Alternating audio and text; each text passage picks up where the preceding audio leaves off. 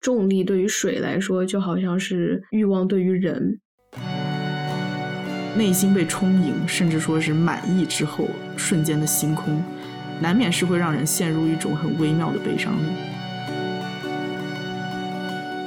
用高潮时的身体的共振，去弥补精神上的无法共鸣。Hello，大家好，欢迎收听啊是猫咪啊。这是一档由两个爱猫咪更爱人类的理科生发起的探索人性的影视评论节目。今天呢，我是羞羞的老于。今天的我是想看羞羞的老于的小吴。哎呀，不要这样吧。哎呀，我们小吴前两天在四十度的高温之下热伤风了，所以他提出要用他富有磁性的感冒音录这一期特别的节目。哎呀，我们这会儿录已经是深夜十一点了，开的还是夜车，真的是出大问题。先给大家声明一下哈，我们这一期节目的录制确实是在 Pride Month 的结尾。呃，还有大概一个小时告别六月，但是呢，不要再给自己找借口了。哎呀，好了好了，别骂了，这不是来了吗？呃，这一次我们是给大家带来了一部真真正正的双女主电影。嗯，众所周知，本节目到目前为止打着粉双女主的旗号，cover 的全部都是国产双女主。哎哎呦喂，我又能打广告了。关于这个国产双女主的特色啊，不了解的朋友们可以去。听一下我们之前做过的五期双女主的节目，嗯啊，这个风声啊，了不起的女孩啊，啊，都是二零二零年开播的啊，都可以算是我国双女主第一梯队，女性挚爱天花板了。嗯，你说这都已经是天花板了，我们两个当时这个找线索找的显微镜都裂了，真的。哎，说实话，这个国产双女主真的做伤了，请大家不要在短期内给我们安利了。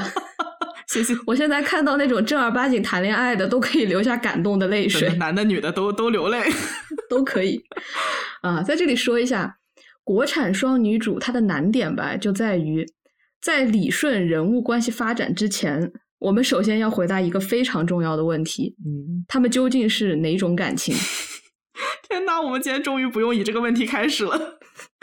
之前每次在写大纲的时候都是，哎，为什么这个两人是爱情？一开始都是，啊，这一次是妥妥的 love story，一个爱情故事。对，我们今天要聊的是一部尺度极大、充满了原始欲望与荷尔蒙的电影，嗯啊，同时也是争议极大的二零一三年金棕榈奖获奖影片《阿黛尔的生活》。嗯，这次选片的原因啊，一小部分是因为听众的推荐嘛，但是更重要的是。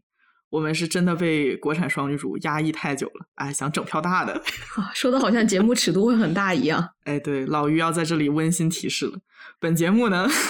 本期节目 不是本节目，本期节目是 rated R R 级的啊，very explicit，未成年的小朋友，嗯，家长陪同也没有用，家长陪同可能要出大问题。哎，对你要是不怕尴尬，尴尬的就是你妈，对不对？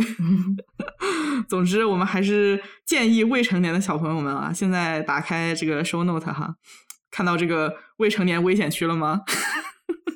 哎，就是请直接跳过这一大段，进度条拉到最后。嗯，不请你立即出去，是因为我们还想要完播率。啊，对对。好了好了，我们现在废话不多说了啊。这次呢，我们是想先来简单分享一下我们的观后感啊，因为我们看完这部片之后的感受还是比较特殊的吧？比较特殊，说的好像我们看完了就要立刻出柜一样。哎，你这个小屋话不能乱讲。哎，我说的这个特殊，它是特殊在。两次看完之后，截然不同的心情。嗯，我在看完第一遍的时候，其实产生了对其中一个女主的批判。嗯，但是一般来讲啊，这种情感描写非常非常细腻的片子，我很少会特别讨厌或者特别喜欢其中一位。嗯，所以就是油然而生的一种非常强烈的不适感，不太对劲。然后这种不适感让我想要去探索一下，哎，来由是什么？嗯，结果在看了第二遍之后，真的就是对主角和剧情的理解都有了翻天覆地的变化。嗯，对我和老于差不多，也是看了两次，不过中间隔了很长的时间，大概有一两年吧。啊，然后这一两年间，我个人的很多观点和偏好是发生了一些改变的。嗯嗯嗯，然后这一次和老于一起看完之后。感觉就像是看了一部完完全全新的电影，得出了非常不同的结论。天呐，我们是有多少片子是自己看的时候觉得哈不过如此，然后两个人一起看的时候就感觉哇开天眼了。对，对，一个人看的时候不太容易能够跳出自己的视角，以第三人称的方式去看一件事情吧。对对，嗯。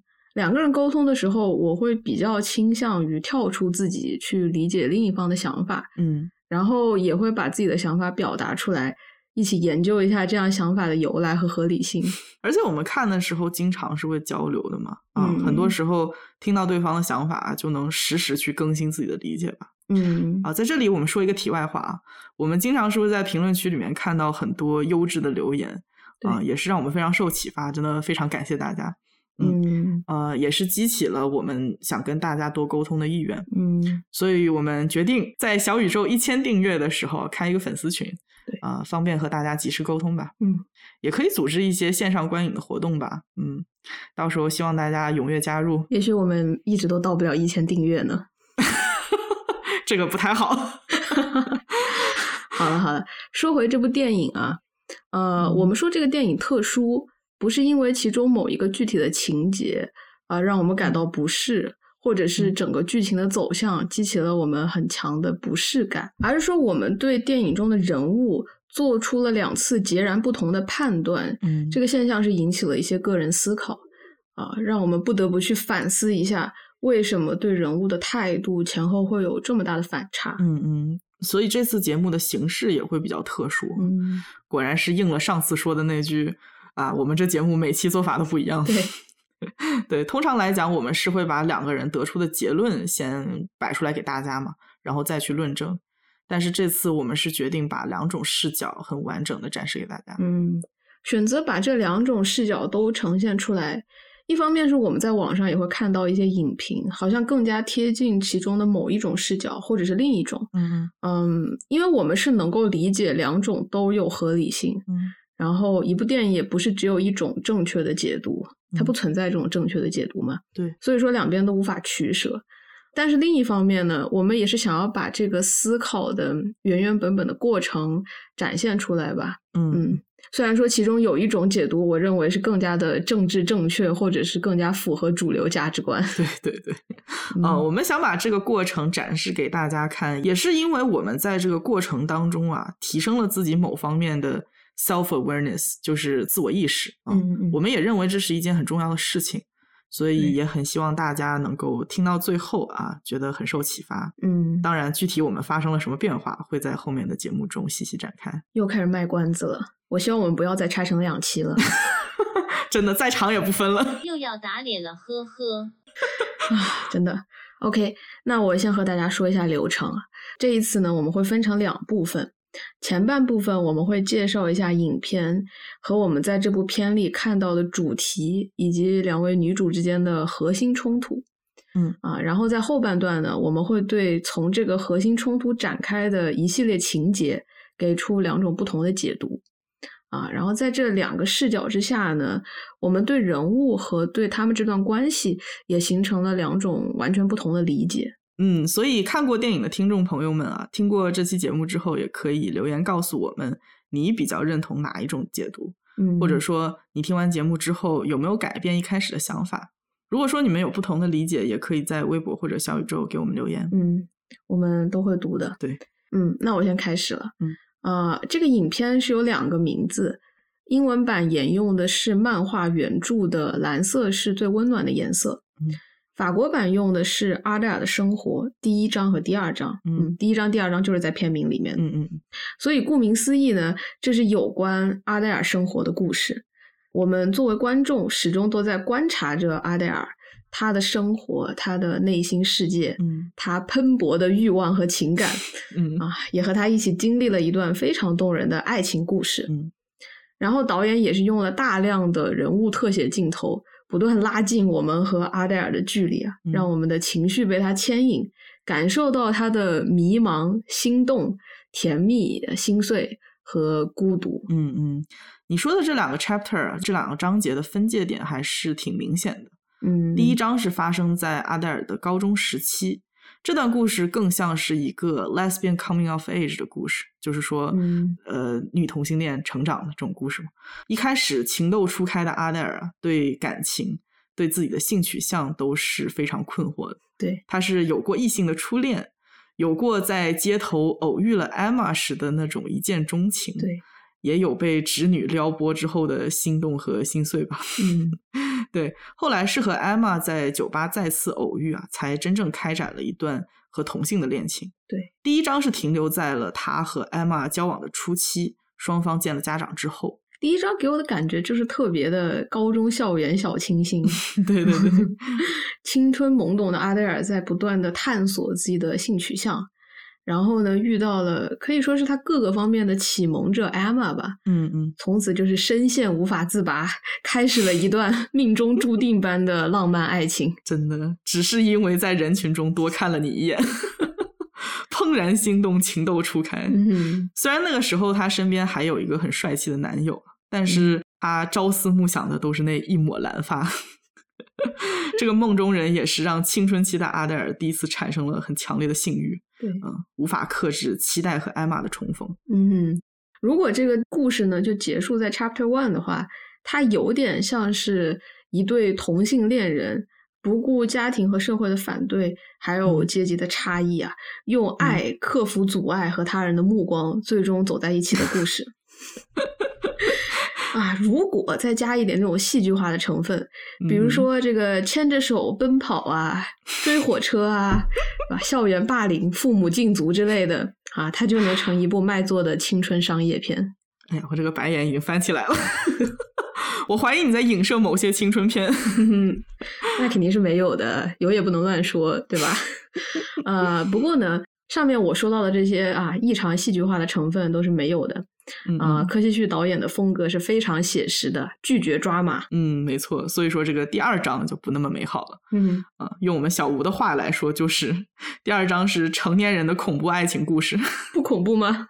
确实很恐怖。我觉得你说的特别对，讲的就是这两个人在一起生活了几年之后，艾玛是成了小有名气的画家，阿黛尔也是按照自己的规划成了一名幼师。嗯尽管说两个人的生活是融合在了一起啊，但是他们的精神世界却是隔得越来越远。嗯，一开始那种爱情的激情也是慢慢就冷却了对，啊，一直到最后阿黛尔出轨，被艾玛赶出了家门，最终宣告了两个人爱情的结束。嗯几年之后呢，心碎的阿黛尔是试图挽回爱情啊，但是艾玛还是没有同意。冰冷的拒绝。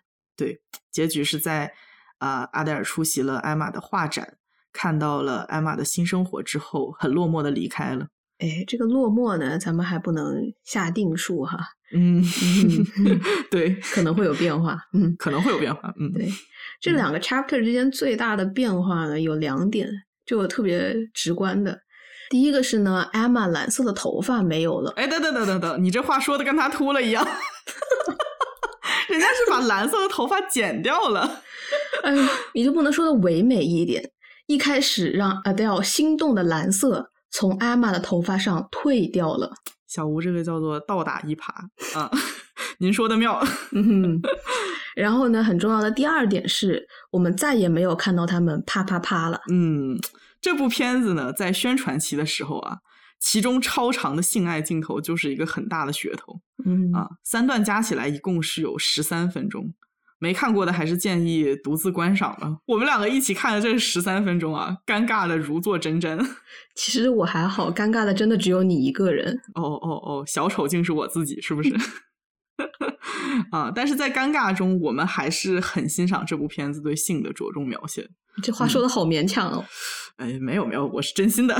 好吧，啊，虽然说影评人啊，包括漫画原作者本人对这部片子的性爱场景的评论是很有争议的，嗯但是我们还是认为这个片中的性爱在他们的关系当中是非常非常重要的一个部分嗯，啊。这个我们会在后面详细展开。对，肯定要说的。有多少人让我们做这个片子，就是在等着听这个？哎呀，老于挠头。嗯 嗯，我们说回这个故事啊，虽然说它是一部 LGBTQ 的片子，但是很多人认为性少数只是这部片子的一个噱头。嗯，你觉得这是一部 LGBTQ 的片子吗？导演本人是说，他对同性恋没有什么很激进的看法。嗯嗯，他说我没有试图定义它，嗯但是在拍摄的过程中也不会对自己说对，但这就是两个女人。嗯嗯啊，他说就只是在讲述一对恋人的故事对，它就像任何的爱情故事一样美好。嗯嗯，我之所以会这么问啊，主要是因为我在刚看完的时候，其实有过同样的疑惑。嗯第一章当然它毋庸置疑，它本身就是一个女同性恋探索性取向的这么一个故事。对，但是第二章呢，它更像是一个嗯纯粹的爱情故事。嗯整张看下来呢，并不觉得两个人的矛盾冲突啊是和他们 LGBTQ 的身份相关的，嗯，而是一些嗯可以让任何一对情侣分开的因素所导致的啊对。对所以说，看到很多人评论，如果艾玛是个男性，那么这部片子的故事还是可以成立。嗯，对，这个应该是影版和漫画最大的区别。呃，漫画中很突出同性恋这一身份带给主角的困扰。嗯嗯呃，可能也是因为漫画的作者本身就是一个女同性恋。嗯，然后书里的 Adele 呢，哦，她的名字好像叫呃 Clementine 吧，嗯啊，还是叫她 Adele 好了。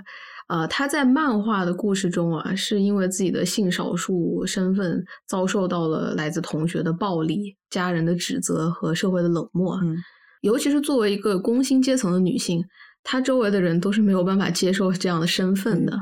嗯，所以 Adele 能面对自己的取向，其实是非常勇敢的。嗯嗯，最后在漫画里，Adele 是死掉了，对吧？对对，间接死于恐同，嗯 因为他一直以来遭受的歧视和压力啊，嗯他就对一种处方药上瘾。嗯嗯，最后是在啊一场 sex 中死于动脉高血压。哇，真的是。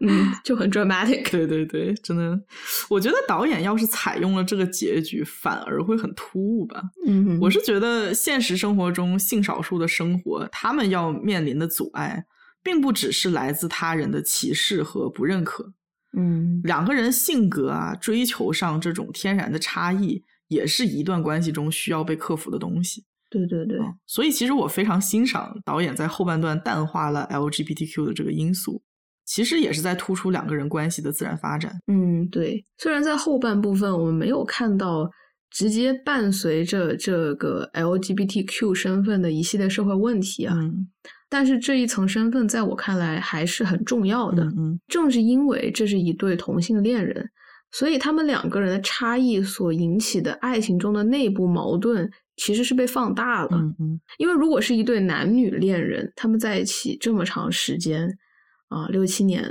激情消退后，也许会结婚，嗯嗯也许会回归生活，一起抚养子女。但是同性恋人往往是不行的，他们是没有办法逃进别的身份去掩盖这个问题。嗯啊，就比如说，他们不能说不是恋人了，我还是某个孩子的爸爸或者妈妈，嗯嗯爱情可以被转化为亲情。嗯嗯，他们必须要面对爱情中最本质的矛盾，他们无路可退。对，当然也不是说一些同性呃伴侣没有孩子这样，也是有有一些嗯会有，只不过嗯说大部分同性情侣吧，在如何维持爱情这件事情上，需要克服的困难并不比异性情侣要少。对对，嗯，甚至爱情本身带给他们的挑战会更大。嗯，如果说 LGBTQ 的电影还停留在那种迪士尼的爱情风，有这种东西吗？呃，你你去看看那些公主电影，我从来不看。就是两个人克服了重重的外界阻碍啊，然后最后开心的在一起时结尾，嗯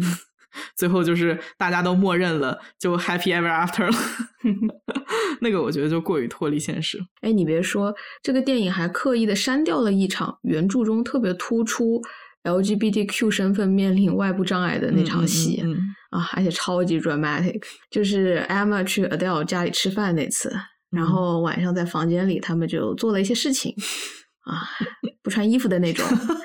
啊然后 Emma 呢，晚上呢可能是特别渴吧，嗯她就赤身裸体的下楼去冰箱找喝的，很法式。嗯特别渴，嗯，对，然后呢就被 Adele 的妈妈看到了，嗯，啊，然后呢，就把这两个人赤身裸体的赶出了家门，再把衣服扔出去，哦让 Adele 永远都不要回来。嗯，我是觉得这位导演啊，他是有意避开了一些过于 dramatic 的情节。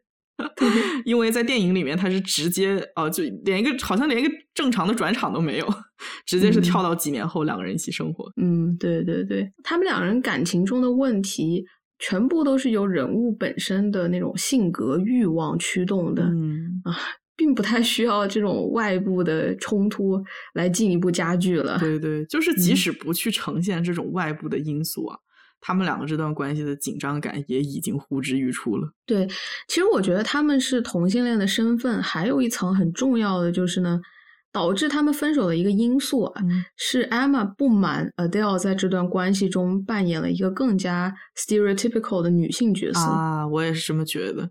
就是嗯阿黛尔，她其实更像是传统男女关系当中女性的那一方嘛。传统哈，啊不是现代、啊。对对对，她会做家务啊，会做饭，然后会帮艾玛照顾宾客啊。艾玛她嗯就是更像男性的那一方，她的这个社会地位更高，有更广的交际圈。一般来说，传统男性不会对自己在夫妻关系中占据主导地位反思它的合理性吧对。他们会觉得这是理所应当的，就是女性本来就不被鼓励有更高的目标，对本来就是以男性的标准为标准的。对对，同性之间的恋爱关系比起异性啊往往是更平等一些。嗯，一部分原因是在于他们不会去用传统的性别界限来界定彼此的责任。对对对，但是呢，其实 Emma 和 Adele 他们是处在一个非常不平等的关系中，而且作为一个追求卓越，而且有很强的批判和反思意识的独立女性啊嗯，Emma 是没有办法轻松的把自己带入一个传统的男性视角的。嗯嗯嗯，她没有办法理所当然的把 Adele 当成是一个为她提供劳动的人。所以呢，也她也是没有办法轻松的接受 Adele 就那么轻易的把自己带入了传统的女性角色，以嗯别人的标准定义自己的价值。对对，Emma 在 Adele 忙完家务之后，不是跟她说过吗？说希望你能够做你真正喜欢的事情嗯啊、也会鼓励他去多写作呀，多做创作。其实都能看得出来，Emma 其实很难接受同为女性的 Adele，而且还是自己的爱人，变成了自己的佣人。对对，这是在男女关系中啊、不太经常看到的。嗯对对对，男性能做出这样的事情，就是大家就会觉得哇，你男朋友实在是或者你老公实在是太太理厉害解你了。对，对，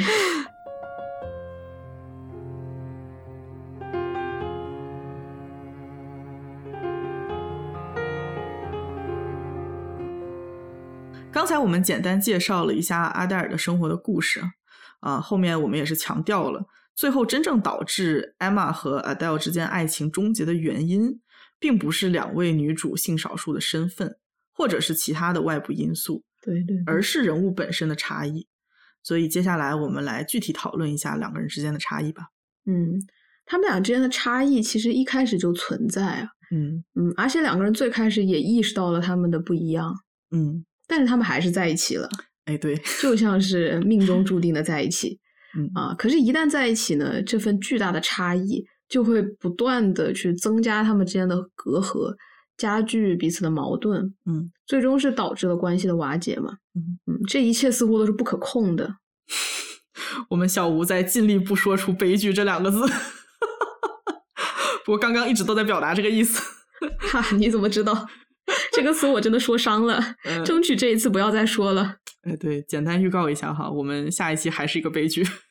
啊，真的，我就想过了下期能开心一点。嗯听友朋友们，你们有什么就是特别好的、开心的片子轻松的？对，两位主播真的抑郁很久了。真的太累了。哎呀，我们又扯远了哈，啊，嗯不说了。嗯，还是先回到两个人之间差异的讨论嘛。嗯，嗯其实通过最开始给两人的几个镜头啊，我们就已经能从他们的仪态和行为举止中看出来，这两个人完全是两个世界的人。嗯，对，影片一开始对 Adele 的几个 close up 几个近景嘛，啊、比如说吃饭特别大口啊，然后嗯嚼东西的时候也不闭嘴，然后吃的满嘴都是，还会用用手手背去抹，嗯，然后 说不下去了。然后他头发一直都是很油很乱，睡觉也是睡得七扭八歪的，啊、嗯然后还会在大街上面去大大咧咧的提裤子，都是这么一听，已经是一嗯枚活脱脱的小邋遢了。啊，对对对，但是相比之下呢，这个 Emma 就非常的精致了嘛。嗯 Emma 的出场可以说是很梦幻，一个清爽的、很有少年气质的蓝发少女，是吧？你控制一下，我们要表现出中立的态度。这个这电影就是这么表达的，那我也没有办法。对，Emma 出场的时候还穿了一身蓝啊，嗯蓝色的夹克、蓝色的衬衫、蓝色的牛仔裤，连 T 恤上面的那个图案都是蓝色的。对，嗯，蓝色嘛，本来就是很容易让人感到清爽啊、干净的颜色。嗯，哎呀，这个雪白的肌肤在阳光下闪着光。嗯然后搂着他的女朋友，开口一笑就能看到他那条充满欧洲贵族气质的牙缝。牙缝是什么鬼？我刚才还沉浸在那种回忆 Emma 出场的那个笑容，你这一个牙缝我都要喷出来。天哪，你不知道吗？就是欧洲上流社会的那些 ladies and gentlemen，很多都有这么一条缝的。我的天，我是大家听听就好啊，不要当真。嗯，对，OK。除了我并不了解，也不知道为什么会被特意提及的牙缝以外，哈，我对这两个人最先的感觉就是，Adele 是很 raw、很原始、天然的嗯啊、e m m a 的形象就比较 refine 嗯嗯啊、，refined 这个词，我不知道怎么翻译啊，就有点像是嗯精致的、文雅的，经过更多那种人工雕琢的。嗯，refine 它在化学里面的语义是提纯嘛，就是 refining 嗯啊、其实就是去糟粕啊、留下纯正的、优质的部分。啊，嗯就是就是非常精致的意思。其实，如果说 Emma 是一枚很精致的玉器啊，那 Adele 应该就是一块璞玉了。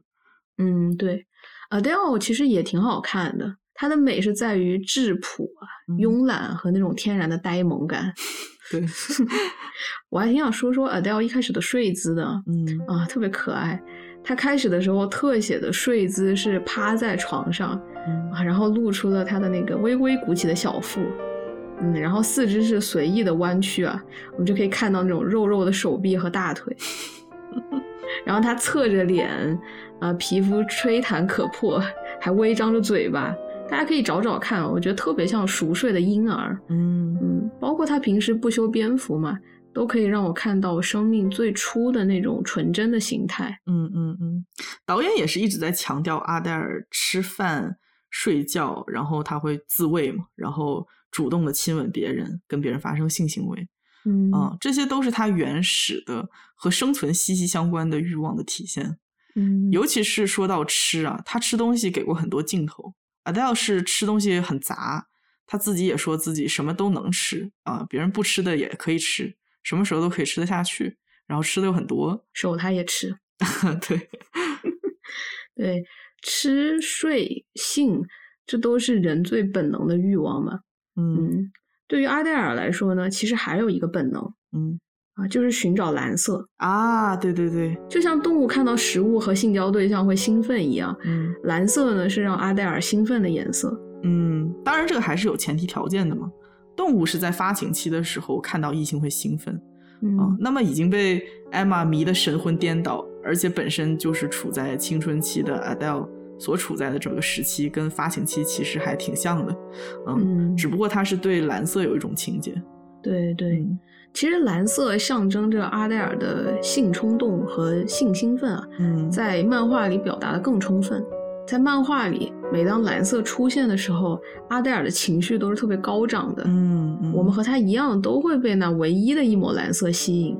蓝色是漫画里面唯一出现的除了黑白灰以外的颜色对对对，啊，所以代入感非常非常强。嗯，经常是翻开新的一页，哎，我先扫一眼，看到有蓝色的时候就想仔细看一看，没有的时候甚至会觉得有点失望。哎呀，老于其实是在暗示，一般会在什么情况下会有蓝色呢？大家想一想，让阿黛尔兴奋的时候，他也很兴奋。哈哈，不开玩笑啊！在电影里面，其实蓝色象征的东西就更多了嗯，啊，但是还是保留了这个性兴奋作为一个很大的特色。对对，而且 Adele 她始终是被这个颜色强烈的吸引着的。嗯她的卧室里有很多蓝色的元素，她的床单是蓝色的，嗯啊、和 Emma 初见的时候就是被她一身蓝色还有头发吸引嘛，嗯啊、然后呢，这个一开始撩她的那个侄女啊，也涂了蓝色的指甲油，嗯手上还戴着蓝宝石的戒指，就很有吸引力。哎，说到这里，还是要提醒各位侄女啊，鸡圈有一句名言，叫做侄女撩鸡，天打雷劈，大家不要干这种事情。嗯，好的，听到了。嗯，然后第一次 Adele 和 Emma 接吻的时候呢，也是看到了 Emma 的眼眸里啊那种通透深邃的蓝，非常美。对对，那次 Adele 就像是被 Emma 眼睛里面的蓝色引诱了，嗯，然后他主动亲上了 Emma。对对对，他们也是在深蓝色的被单上做爱嘛。嗯，然后包括后来失恋以后，Adele 去了海边啊，让自己漂浮在碧蓝的海水上。被蓝色完全包围，这些场景都说明了寻找蓝色就是 Adele 的直觉。对对，演员他自己在采访的时候也说过，蓝色就是 Emma，是 Adele 的 comfort，是一种慰藉，然后是一种 sensuality，就是感官享受，是阿黛尔的家。对对，相比于 Adele 这种轻松的、随意的。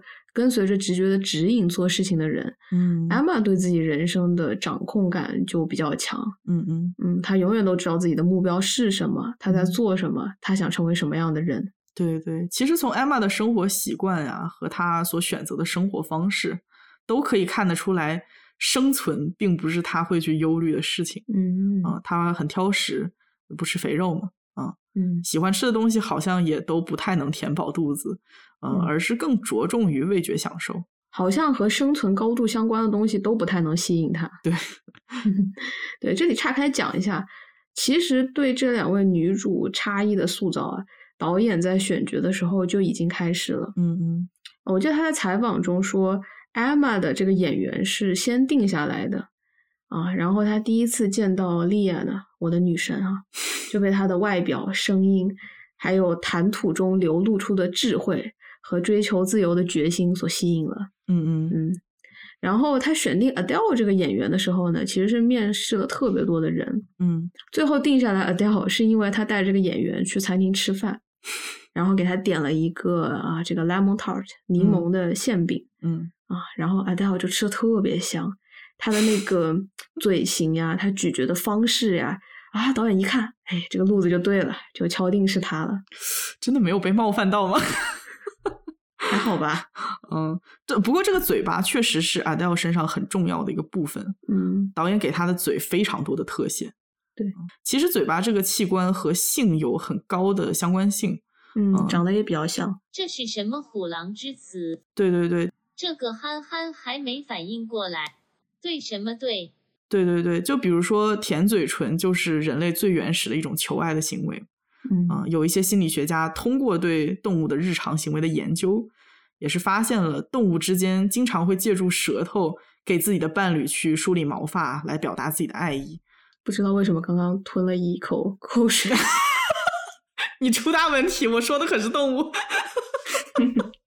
对，在剧里面，Adele 和 Emma 也是没有啊，也是没少舔舐对方的身体。哎，怎么回事？我们这还没开始开车呢，还没发车呢。我先热个身。啊，前面我想说的就是，导演他选演员的时候，本身就是有侧重的。嗯嗯嗯，对 Emma 的演员更看重谈吐和修养，对 Adele 的演员他更看重唇、咀嚼这些和感官高度相关的特征和动作。嗯嗯，毕竟 Emma 这个角色，她确实是自带一种上中产阶级的优雅嘛。她是对于专业和职业的选择，也是也是像艺术这种，对家庭条件啊和创造力的要求都很高。对对，他们都很需要很多的文化资本。哎，对对对，Emma 对于什么人生阶段要做什么事情，也是非常有掌控感。嗯嗯，在大学这个可以稍微放纵的阶段，每天就是泡泡吧呀，拓展一下交际圈。毕业之后，很快他就有了自己的工作室。关于怎么办画展，怎么去维持一个圈子，我交际的人是谁，这些人都是什么风格，该跟他们说什么话，艾玛都是游游刃有余的。嗯，艾玛第一次和 Adele 见面的时候啊，他就说他受萨特。存在主义的那个哲学的影响非常深，嗯，还建议 Adele 去读一读萨特存在主义的入门书籍。存在主义是一种人文主义，嗯，这里可以主要强调一下存在主义中比较重要的两个方面啊，嗯，啊，第一个就是他相信人是完全自由的，嗯，Emma 说到了存在先于本质嘛，也就是我们人生下来不像物体，是按照具体的设计和用途制作出来的。嗯啊，我们的出生是很偶然的，我们没有本质，本质都是后天通过人的这个自由意志选择的。嗯而意识呢，它纯粹是一个非常个人化的事情嘛，所以他觉得我们人应该自由的做自己的主人，应该有意识的主动介入社会啊，决定自己的命运。嗯嗯，艾玛也是受到萨特的影响啊，她对自己的同性恋的身份更加的坚定吧。当她发现这个是自己身份的一部分的时候，她能够更自由、充分、公开的去表达自己的政治立场和性取向。嗯嗯，或者他选择这个身份作为他的一部分。嗯，对对对，这里自由有两个层面，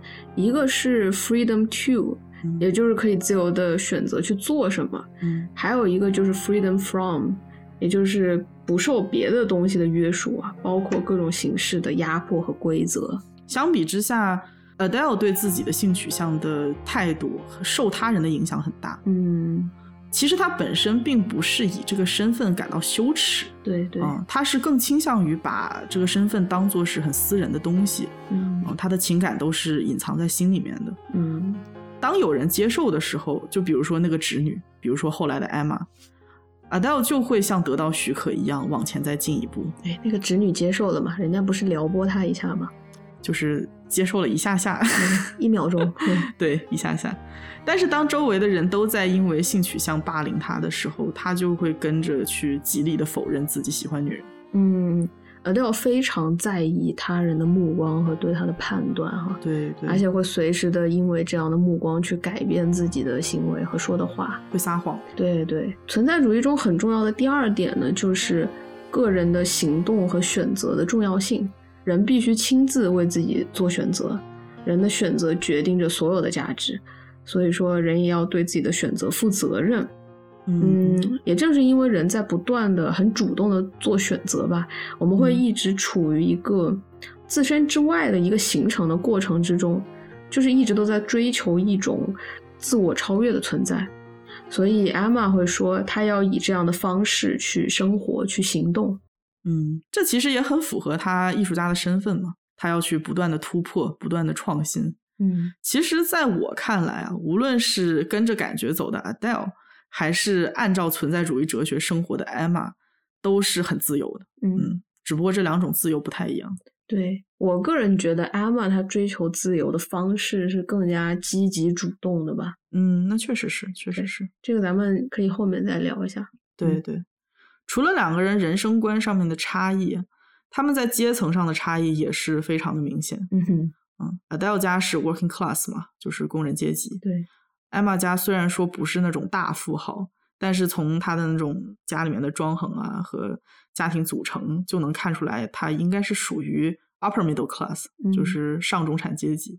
对对对，还有就是两个人种族上的差异啊，阿黛尔那个皮肤稍微深一些，应该是那种二代的阿拉伯移民啊，但是艾玛就是非常的非常白，嗯 应，该是法国本地出生的人。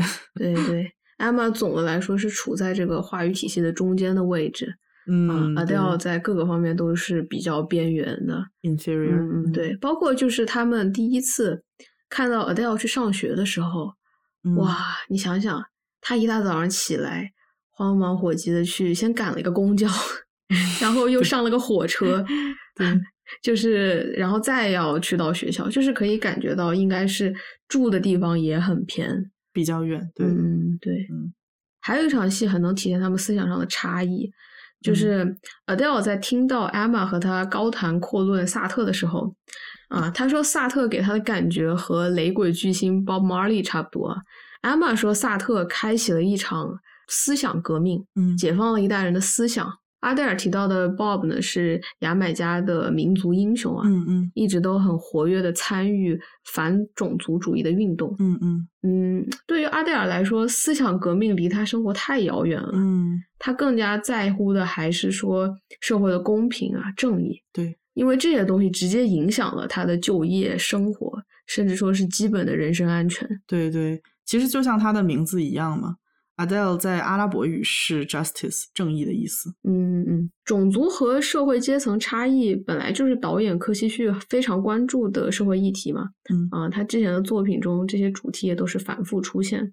导演他自己采访的时候也明确的提出了，就是他们两位女主之间相处过程中所遇到的困难是社会阶级的差异导致的，由于认知的不同，逐渐显现，最终导致分手和决裂。其实我倒不是完全认同啊，因为这个差异的根源有宏观的因素啊，例如阶级差异、文化差异、种族差异，也有很多个人的因素，性格啊、人生态度。虽然说前者对后者是有影响的，嗯嗯但是我觉得不能解释所有的差异。嗯。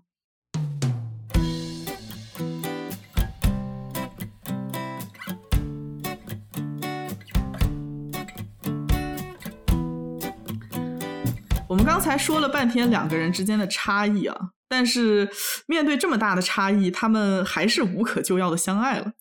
嗯，那么到底是什么驱使着这两个差异如此之大的人最终走到了一起呢？嗯，这里就要说到这部剧的另一个很大的主题了——欲望。嗯这是一部充斥着欲望的电影啊，他们之间的差异有多大，对彼此的欲望就有多强。对欲望是他们的粘合剂，是最初连接差异两端的一根钢索。嗯，一根钢索，为什么不是一座桥呢？大家可以自嗯行想象一下。非常危险的欲望。嗯嗯，在巨大的差异和强烈的欲望同时存在的情况下，嗯啊，两个人在这段关系里是各有各的 conflicting desires。互为冲突的欲望。嗯嗯，对对对，在 Emma 这边呢，她一方面对 Adele 有强烈的肉体的欲望，嗯嗯一方面又想要与伴侣有精神沟通的欲望。嗯嗯啊、那在 Adele 这边呢，她也有强烈的对肉体欢愉的欲望，但另一方面呢，又想要在一段舒适自然的关系之中。嗯嗯嗯。对于他们来说呢，这两样东西在这段关系里面是不能两全的。嗯，嗯，但是在关系的最开始，两个人是完全被荷尔蒙主导，对彼此的身体和跟彼此发生性行为非常的上头。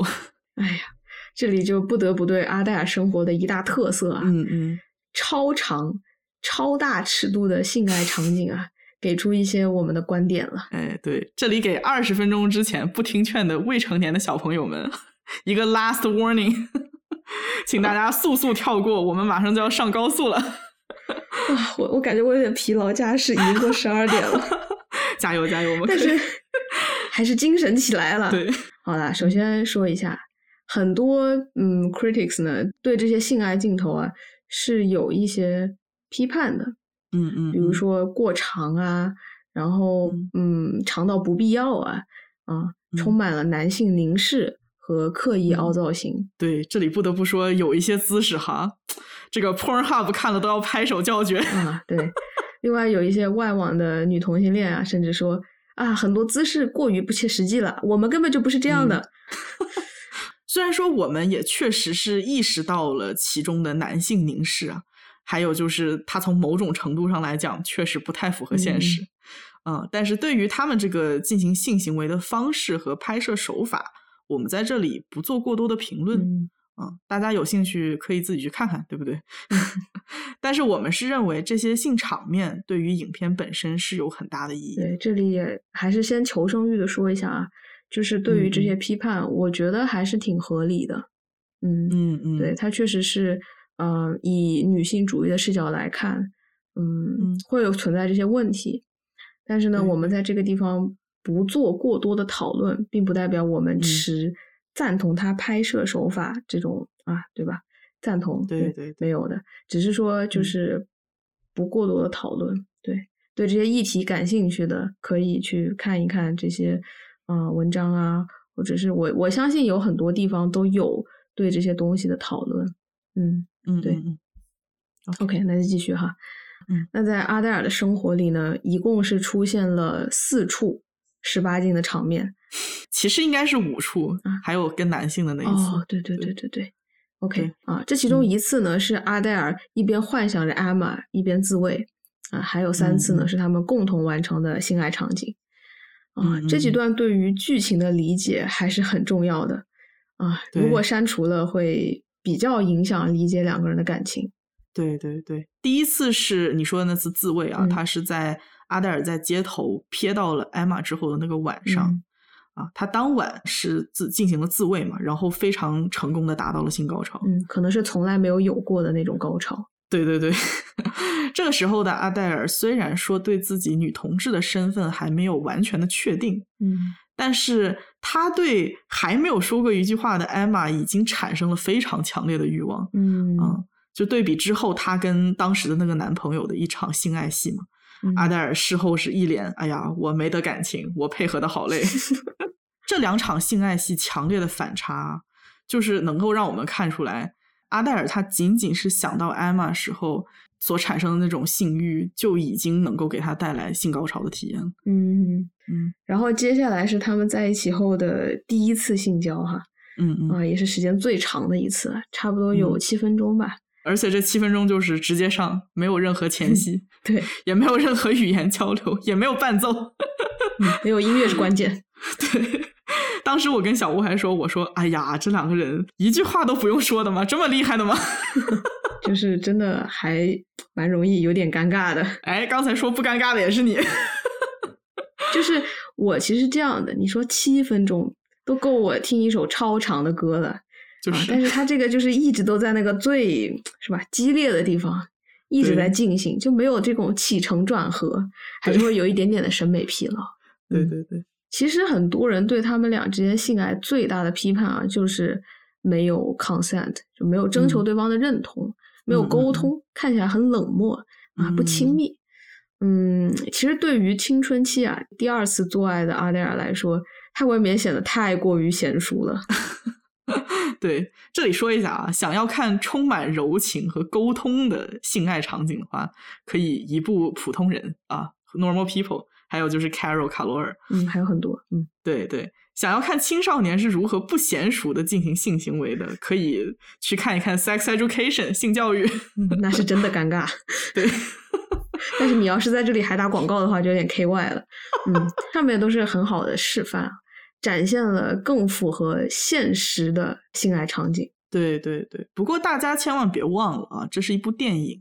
嗯阿黛尔生平第二次发生性行为，或者说这是他人生中第一次和女人发生性行为，如此的娴熟，两个人都能达到数次的性高潮。嗯导演自己在影片里面都有提到过，女性的性高潮是很神秘的，它是很难嗯达到的。嗯那么他们第一次就这么契合，不就是恰恰说明了两个人身体的高度吻合？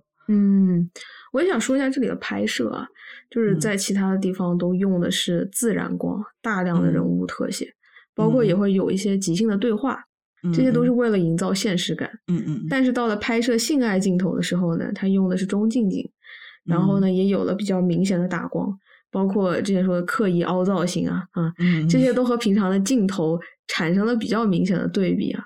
嗯。嗯，导演自己说，就是说他想要这些场景呈现的效果更接近于艺术，像是油画呀，或者是雕塑、嗯啊，所以我觉得他在这里是刻意的摒弃了一部分的真实性。嗯，摒弃了真实性，也是突出了两个人在性爱方面的高度契合。嗯哼，啊，在这些年，美国是出现了一个新词儿，叫做 “sexual soulmate”，嗯就是说是性方面的灵魂伴侣，说的其实就是这种关系。对，啊，而且这个词里面对 soulmate 的使用就很妙啊，嗯 因为性方面过于契合，常常会给人一种。嗯，精神上也很有共鸣的错觉，驱使着两个人去想要进一步的进行精神交流。嗯，然后后面两场性爱就比较短了。哎，我们小吴说这话的时候，有种很失望的感觉。哎，倒也真没有，我是看够了。啊，这两场分别是在两次上门见家长之后，嗯啊，第一次是在 Emma 家，第二次是在 Adele 家。嗯，其实两次见家长的晚餐还挺不愉快的，搞的。嗯，对，嗯，两家人的晚餐内容啊，聊天的话题，都让做客的那一方很为难。格格不入。对对对，尤其是第二次在 Adele 家，Emma 还需要隐藏自己是 Adele 恋人的这个身份呢。嗯啊，还要撒谎说自己有男朋友。嗯，那个时候真的，我们两个看的尴尬至极。对。哦，我就觉得他们就是，呃，在彼此家里那种非常尴尬的气氛啊，嗯，和接下来性爱中那种依然用力、依然契合，还有酣畅淋漓的感觉，是形成了很强烈的对比。对对，嗯，我在这里的理解是，他们每当受到了来自外界的阻力啊，或者是感觉到了现实世界中两个人之间的差异的时候，都会想要通过做爱去弥补被压抑的另一种欲望没有得到满足的那种缺乏感、空缺。嗯嗯嗯也就是前面说的，Emma 对精神沟通上的欲望，和 Adele 想要在一段关系中比较天然的做自己的那种愿望吧。嗯嗯嗯嗯，就是给我的感觉是，他们想要用高潮时的身体的共振，去弥补精神上的无法共鸣。对对，但是还是很明显啊，这两场性爱戏比起第一场那种完全的身体共振，嗯，已经开始出现一些裂痕了。嗯在艾玛家的时候还稍微自由一些，因为她父母是可认可的嘛。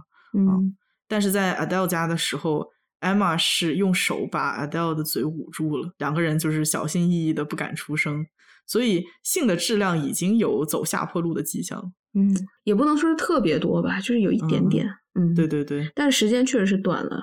嗯嗯嗯，其实不得不说啊，性在他们这段关系中是占了很重的比重嗯啊。其实从时长上面可以看出来，他们俩第一次做爱的那个镜头的时长啊，嗯甚至要高于他们第一次谈话的时间。嗯嗯，他们在酒吧那次是第一次谈话，呃，大概是六分四十七秒，嗯，然后第一次性爱呢是六分五十一秒。哎呀，真不愧是我们小吴，太严谨了。对，一开始的感觉就是他们之间的沟通是少于性场面的。对，包括第一次在酒吧中的那个沟通啊，虽然说有很多挑逗的意味在，嗯，但是其实已经能够体现出两个人在兴趣和学识上是有很大的不同。嗯哼，嗯，，对，让他们两个开始这段关系的原因啊，恰恰是他们两个人同时这种不经思考的、不假思索的本能的反应。嗯嗯，无论是 Adele 对 Emma 的一见钟情，还嗯是他们性爱时共同拥有的那种巨大的愉悦感，嗯，都是嗯很本能的反应。嗯，很多人可能会觉得，一段关系里面，如果性是两个人最契合的点，就会有一种炮友的感觉。嗯说这样的关系是缺乏深度的，大概率走着走着就散了。但是我们不能够否认，性在一段关系里面它是非常非常重要的。嗯啊毕竟性它所带来的那种巨大的愉悦，是很难通过其他方式所得到的。嗯嗯，所以说也是很值得去和一个非常非常合拍的人发展一段关系，然后一起享受探索这个这个愉悦的过程。嗯，尤其是从亚洲人的角度来看哈，就更容易有这种，哎呀，这两个人怎么可能以性为开始呢？太荒唐了，嗯对吧？对有点有点谈性色变了。对对对，嗯当时我们也是说嘛，他们一直在一个精神无法沟通的状态，竟然交往了这么长时间，到底是怎么做到的？啊，然后我就说，大概是性生活真的很和谐吧。对，当时听到这个答案的时候，莫名其妙的有点不想去相信。其实啊，有一说一，一个人的一生中能找到完完全全合拍的 sex partner 性伴侣还是很难的。嗯，就是这个人和你啊，你们完完全全了解对方的身体，对然后愿意把自己的身体完全暴露给对方，对，而且都懂得如何给对方带来最大程度的肉体愉悦感。嗯这样的人是非常难寻觅到的。嗯，不会比精神伴侣好找。好了，小吴在这里要严谨一下了。哎，您来。从概率的角度来看呢，找到一个完全契合的 sex partner，难度应该是超过找到同样程度契合的精神伴侣的。哎，此话怎讲？哎呀，你想想啊，就打我一生哈，比如说我从十六岁开始体验性生活，直到八十岁，哎，这会不会有点夸张？没事儿没事儿，一点儿都不夸张。您接着说。好嘞，你看哈，我每天晚上换一个人，哦，还要去除生理期。哇，太严谨了。那么大概六十岁之前，呃，一个月是二十来天；六十岁之后，一个月是就算了三十天吧。你连绝经之后的二十年都给算上了，哇，您可真是严谨。嗯，好，我得掏出计算器来给您算一算。哎，中国人哪里需要计算器？呃，大概是六十减十六乘以十乘以三，加上八十减六十，加上三十，呃，大概是一万九千三百四十四个激烈的夜晚，好吧？嗯啊，那就算是两万个夜晚吧。哎，不是，那合着我白算了。你一开始直接说两万不就行了吗？哎，保持严谨啊！哎，你想想，就很有可能这两万个夜晚过去了，我还是没有找到那个合适的 sex partner。我的天呐，我觉得我们两个这种社恐，可能这辈子都不会遇到，就是认识两万个人。对，对于社恐来说，它就更难了。嗯，然而呢，如果我要找一个精神伴侣，我可以每天和全世界各地的人聊天。嗯，指数增长。对，感谢互联网，我还可以同时聊好多个人，对吧？就开十几个对话框。您就是海王本王。然后你想想，我这个找性伴侣吧，我还要上门验货，这开销也大呀，对吧？而且还得我还要买一些床上用品。那网上我们就网络一线牵了，珍惜这段缘。嗯，然后肉体伴侣啊，最大的问题就是地域局限。那我总不能今天天津，明天上海，后天新加坡，大后天美国，大大后天西班牙。啊、还有啊，行了行了，您打住吧，我们都懂了啊，对吧？就是这个理儿。老于你自己说结论。哎，得嘞，这个合拍的性伴侣，他真是不好找。Yeah, sex is very important. 嗯哼。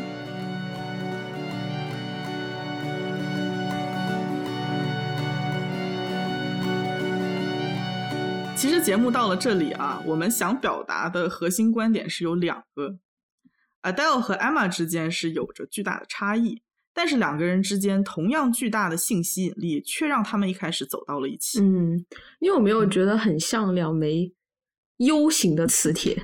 是 U 型，U U 型，U 型，U 型，U 型，有道理。嗯，哦，就是说角度摆对了，他们就粘在一起，怎么拉都拉不开。嗯但是，一旦错位了，就会不受控制的弹开对方。对，他们在那种原始的状态下啊、呃，在两个人的房间里，没有了社会的期待和规则，他们的身体是完全可以沟通的。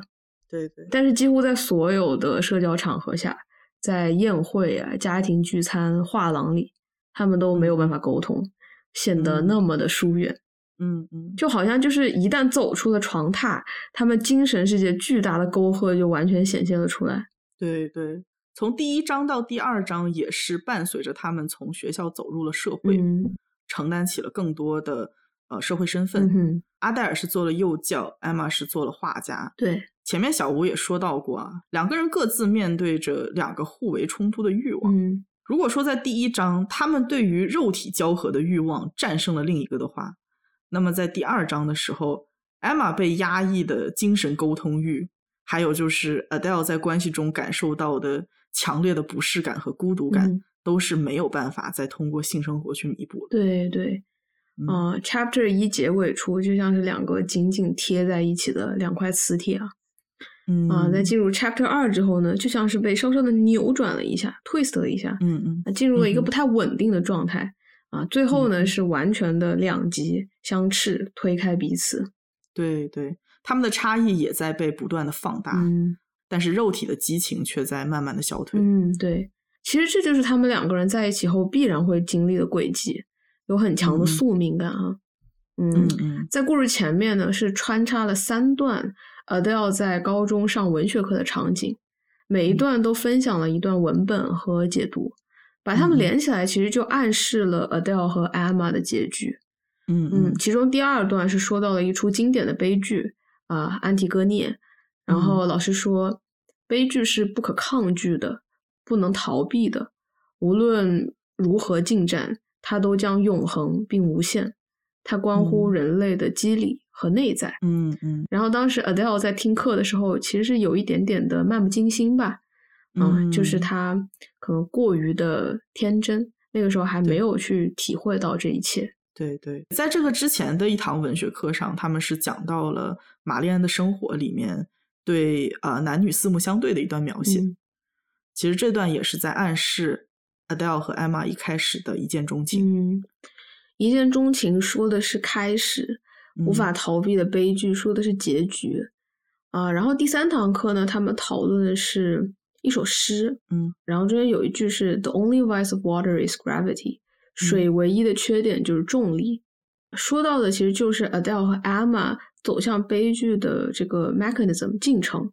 嗯嗯，当时他们在讨论的是法国诗人弗朗西斯·彭热写的一首诗，叫做《杯水》。嗯班上的一位同学对这句话的解释是：诗人把重力这一自然规律和缺点联系在一起，嗯，好像自然万物都是有缺陷的。他说，重力是缺陷，是不可避免的，是水的本质之一。嗯，我对这句诗有两种理解啊，一个是关于欲望的，嗯嗯，gravity to water is desire to human，嗯我认为重力对于水来说就好像是欲望对于人。嗯我们以为水是自由的流淌，其实它是受到了重力的影响，嗯，它无法选择自己的方向。对同样的，我们以为我们是在自由的选择，其实我们受到了自己欲望很深的影响。嗯嗯，我们和水一样，无法选择自己的方向，这是嗯我们的重大缺陷。对对无，法控制的欲望，无法控制被某一类人吸引，即使那样，最终会导向不可控的毁灭。对对，在嗯刚才我说的那个一见钟情的那堂课里面啊，老师提出了一个问题，说是遇见一见钟情的爱，你的心是更空了还是更满了？嗯，嗯，这个问题其实就和欲望是息息相关的。老于的心是更空了还是更满了？这个老于的心空不空不重要啊。影片中学生对这个问题的回答是遗憾，嗯遗憾没有跟那个人说上话，遗憾没有能补上内心的空落落的那种感觉。嗯小吴的心也空了。嗯，Adele 和 Emma 只有一面之缘，但是他已经深深的爱上了 Emma。他不知道自己还能不能再见到对方，并且他对此感到非常的遗憾。嗯，伴随着这种遗憾的是极大的欲望，这种欲望包括了思念、占有欲，还有他的那种青春期的性冲动。对对，嗯，在无法填补这些欲望的时候，Adele 的心是空的，他会去通过性幻想的方式去填补这份空洞。就比如说他在自慰的时候啊，会想象是与艾玛发生性关系，这个时候他的心是满的。然后在街上无意间看到蓝色，期待那个会是和艾玛的再次相遇。在这种片刻的期待中，他的心也是满的。嗯，非常短暂的满足。啊，对对对，这种满是转瞬即逝的，就是性高潮过后，期待落空的时候，我们也会称这种时段为贤者时间嘛，嗯就是内心被充盈，甚至说是满意之后瞬间的星空，难免是会让人陷入一种很微妙的悲伤里。嗯 Adele 在自慰之后，在和她当时的那个男朋友发生性关系之后，都哭了。嗯，我觉得是非常细腻的表现了 Adele 的这种星空。听到这里，小吴的眼泪基本就要落下来了。本期落泪。嗯，因为一开始的欲望产生的那种空虚，会让他嗯想要去追求一种真正的亲密关系，对比较长久的满足。对，但是当长久的满足消退以后，会有一种更加痛彻心扉的空虚感，嗯，那是真正意义上的失去。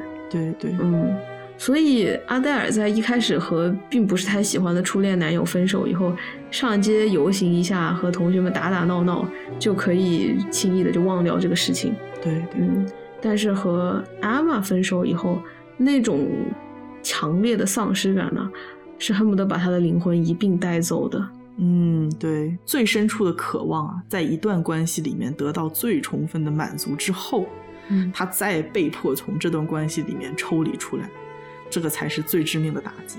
嗯你满足的越深，让他满足的东西被剥夺了之后，痛苦就更深了。对。说回啊，水唯一的缺点就是重力这句话啊。嗯啊，那这里说一下我的第二个理解，嗯也提供了另一个导致他们关系走向终结的因素。嗯当时班上同学举例子说，天主教徒认为所有的缺陷都是非自然的，你必须压制、抗拒啊。然而这里说的缺陷呢，是重力，是自然的。嗯嗯事实上，看似天然的东西也有可能是有缺陷的。嗯，重力是天然存在的东西，但它的存在让水变得不自由了。在重力的标准之下呢，有些东西就必须臣服于这样的标准。嗯嗯但是在更多的时候，自然是可以成为一种人工的概念。嗯嗯嗯，也许在一些主流群体的眼光里，少数群体就是不自然的，是变态的。对对嗯对，比如说阿黛尔的性取向，对，明明它就是一个自然的东西，却被是看成是不自然的。尤其是当喜欢异性是被视为一种天然的现象。嗯，对，嗯就是孩子生下来，他天性是喜欢异性。如果他嗯喜欢了同性的话，那可能是因为这个孩子他有什么问题。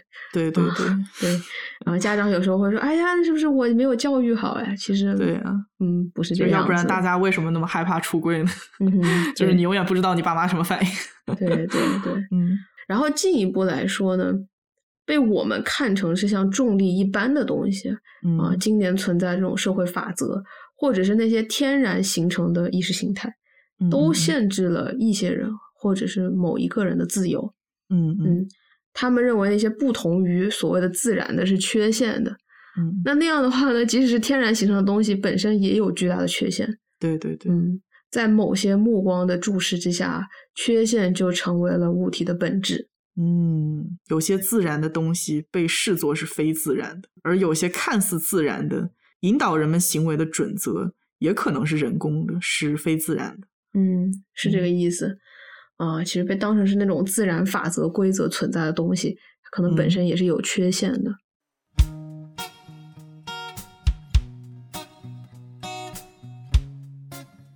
哎呀，老于看了看表，我们这期节 目已经差不多，不要打断我。啊，我们这期节目差不多先要到这里结束了。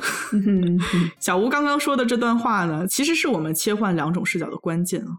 要去充分的解释它，我们还是要继续一番比较长的讨论。说好的绝对不分两期呢？怎么连同一期节目里的 flag 都直接倒下了？倒也不是真的不愿意讲完啊，就是我们计划中的内容至少还有一半没有讲清楚，没有说完。嗯，但是现在已经录了，就是快两个小时了，真的开车开的忘乎所以，真的怎么可以这样？不过这次还是想要卑微的做一下预告啊，这次的居然还做，天！应该是靠谱的，我觉得。嗯，在下一期里面，我们会详细讨论一下在第二章中两个人关系的发展，嗯也会给出我们二刷之后对影片截然不同的两种解读，以及在切换视角的过程当中获得的思考和自我意识。嗯，那么我们下期再见吧，拜拜，我们去睡觉了，拜拜。拜拜。肩膀挡掉一点遗憾，先爱吧，啃是一双翅膀，多熬过一季黑暗先爱